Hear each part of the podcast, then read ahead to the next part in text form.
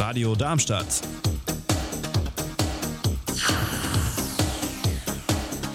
Radadadada.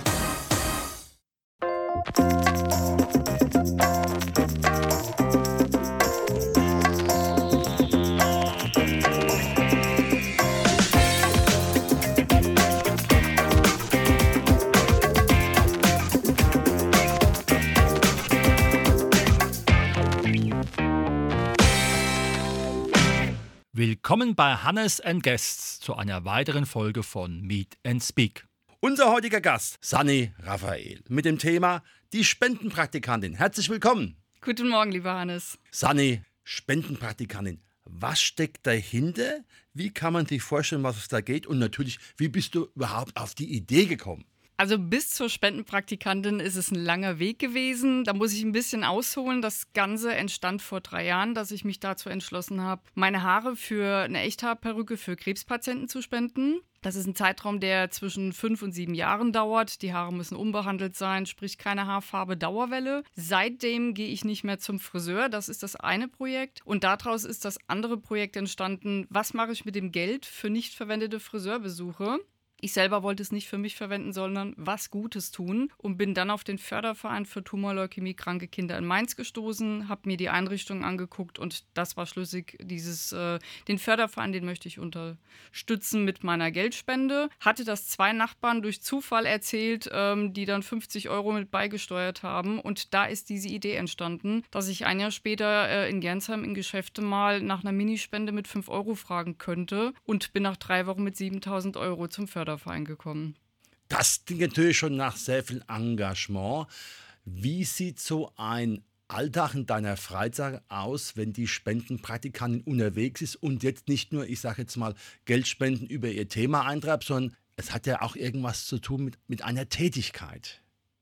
Also das ist viel, viel zu organisieren. Natürlich erstmal die Telefonate führen, mich vorstellen, Termine vereinbaren, dass ich dort vor Ort auch mich persönlich vorstelle. Da ist ganz, ganz viel, ähm, ja, Arbeit erstmal mit drin. Mhm. Das heißt also, du musst, wenn du dann sozusagen ein Praktikum im Betrieb machst, dich in der Regel auch ein bisschen darauf vorbereiten, weil es sind ja unterschiedliche Tätigkeiten. Genau. Ähm, jede Firma hat ja andere Abläufe, beziehungsweise man muss ja so wissen, was darf man dort überhaupt an Arbeiten machen oder wo darf man auch darüber berichten in den Medien. Da wird im Vorfeld einfach mal äh, kurz durchgesprochen, ähm, wo kann man mich am besten einteilen, wo kann ich halt wirklich auch am besten mit anpacken und stehe auch wirklich an der Front. Ich kann nur darüber berichten, was ich eins zu eins auch miterlebt habe. Das mhm. ist Sinn und Zweck der ganzen Sache. Dann warst du ja schon bestimmt in unterschiedlichen Firmen. Erzähl doch mal einfach ein bisschen davon, wie das so abgelaufen ist. Also das erste Spendenpraktikum hatte ich im Januar mit dem Schornsteinfeger gleich aus Gernsheim. Einen besseren Glücksbringer für dieses Projekt gibt es gar nicht.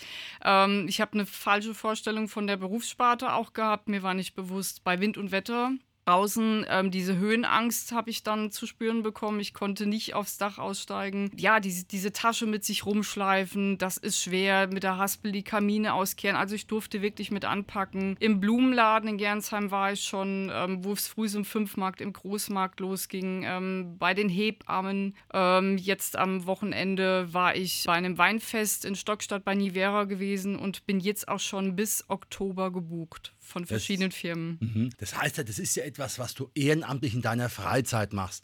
Wie bekommst du es dann so hin, dass es dann auch immer gut funktioniert? Weil in der Regel kann man ja das Praktikum nicht nach 17 Uhr machen, wenn es kein Schichtdienst wäre.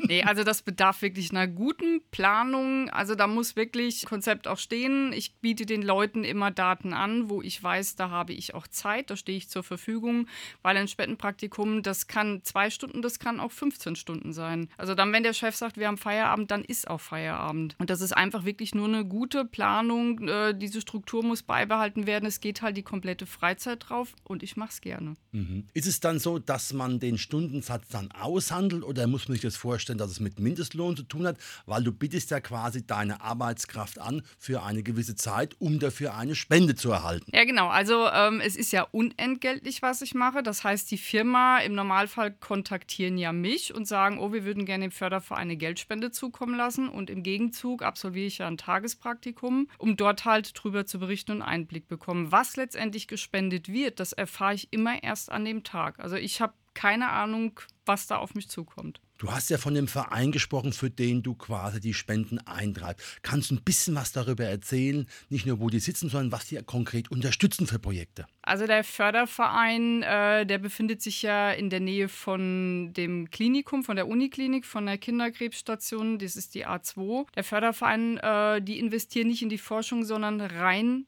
in dieses Elternhaus, ähm, in die Kinder, in die Elterntrauerbekleidung. Also da gibt es ganz, ganz verschiedene Positionen. Und ähm, ich finde es ganz toll, dass Familien, deren Kinder dort im Krankenhaus sind, nicht diese Strecken hin und her pendeln müssen, sondern im Elternhaus untergebracht werden können.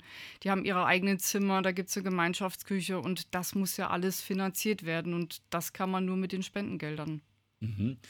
Sind dann bei dir auch persönliche Beziehungen zu den Eltern und den kranken Kindern oder ist es einfach so, dass es im Allgemeinen zu sehen ist, dass du das Ganze unterstützt mit deiner Aktivität? Genau, also ich unterstütze das Ganze. Ich habe ja letztes Jahr diese 38.000 Euro in äh, neun Monaten erwirtschaften können und da durfte ich dann aber auch mitbestimmen, welche Bereiche das dann auch eingeteilt wird oder aufgesplittet wird. Mhm. Die Kinder an sich, äh, damit hat man wenig Bezug. Ich war jetzt äh, vor kurzem das erste Mal auf der Kinder- und Onkologie, durfte dort beim Brunch äh, unterstützen. Aber das ist so ein bisschen äh, abgeschottet. Ähm, das hat auch seinen Grund und ich finde das auch wichtig so, dass die mhm. Privatsphäre da bleibt. Kannst du nochmal genau die Bereiche erklären, wo der Förderverein aktiv ist und wo er natürlich auch die Unterstützung braucht? Genau, also der Förderverein ist ja, wie gesagt, wichtig. Äh, es geht nicht in die Technik oder Forschung. Das Geld geht äh, zum einen in Sozialfonds, dann psychosoziale Versorgung auf der Station, dann ist ein Spielzimmer auf der Station ganz wichtig, die Nachsorge, die Trauerbekleidung, das ist auch ganz, ganz wichtig ähm, zusätzliche Pflegekräfte auf der Station, das Elternhaus und dann gibt es noch eine ganz tolle Ferienanlage in Gemünden, ähm, wo die Eltern sich nach den ganzen Strapazen mit den Kindern zurückziehen können. Mhm. Und wo genau ist der Förderverein zu finden, oder? Wo ist er als ansässig? Der Förderverein, der ist in der Lindenschmidtstraße in Mainz zu finden und das ist äh, fünf Minuten vom Klinikum entfernt. Super. Wo siehst du noch Entwicklungsbedarf in Bezug auf die Dinge, die du erarbeitest? Was muss da noch weiter passieren, damit noch bessere Unterstützung für Eltern und Kinder stattfinden kann? Ja, dass halt weiterhin immer gut gespendet wird, ähm, weil ohne Spenden ähm, kann der Förderverein auch den Eltern nichts Gutes tun. Die finanzieren ja damit alles, sei es Freizeitgestaltung, äh, dass sie irgendwo hinfahren, ähm, die Einrichtung, äh, ganz, ganz viele Sachen. Also wichtig ist immer, dass weiterhin gespendet wird und unterstützt wird. episode. Es ist ja immer spannend herauszufinden, was du so Projekte noch in der Pipeline hast. Mhm. Kannst du da ein bisschen erzählen, was noch Spannendes in Bezug auf deine Spenden Praktika noch folgen wird. Genau, also Spendenpraktika wünsche ich mir sehr, dass es natürlich so weitergeht. Ähm, wünschenswert wäre immer zwei pro Monat, dass ich die absolvieren kann. Äh, ich bin aber jetzt schon seit Monaten in der Planung für ein großes Musikprojekt, wo ich auch verschiedene Künstler mit am Start habe. Aber da muss man gucken, wie sich das Ganze dann auch entwickelt. Jetzt bist du ja aktiv in der Öffentlichkeit. Ist es schon jemand besonders aufgefallen, dieses wunderbare Engagement?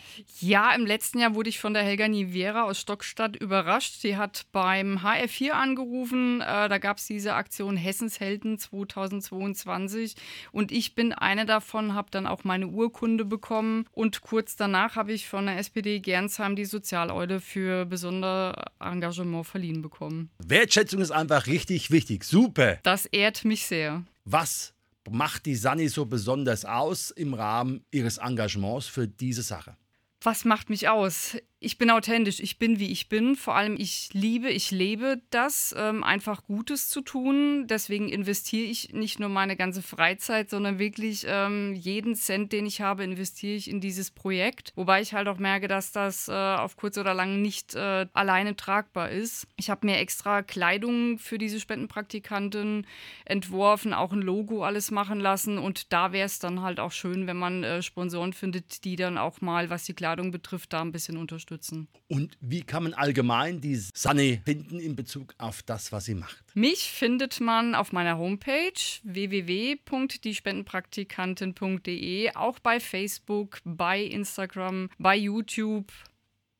Ich denke, da werden noch Portale auch dazukommen. Da ist noch Spielraum. Wunderbar. Das war heute unsere Sendung mit der Sanne Raphael. Die Spendenpraktikantin. Weiterhin viel Erfolg und natürlich viele Firmen, die sagen, die, die wollen wir haben, weil es ist für einen guten Zweck. Vielen Dank, dass ich hier sein durfte, Hannes.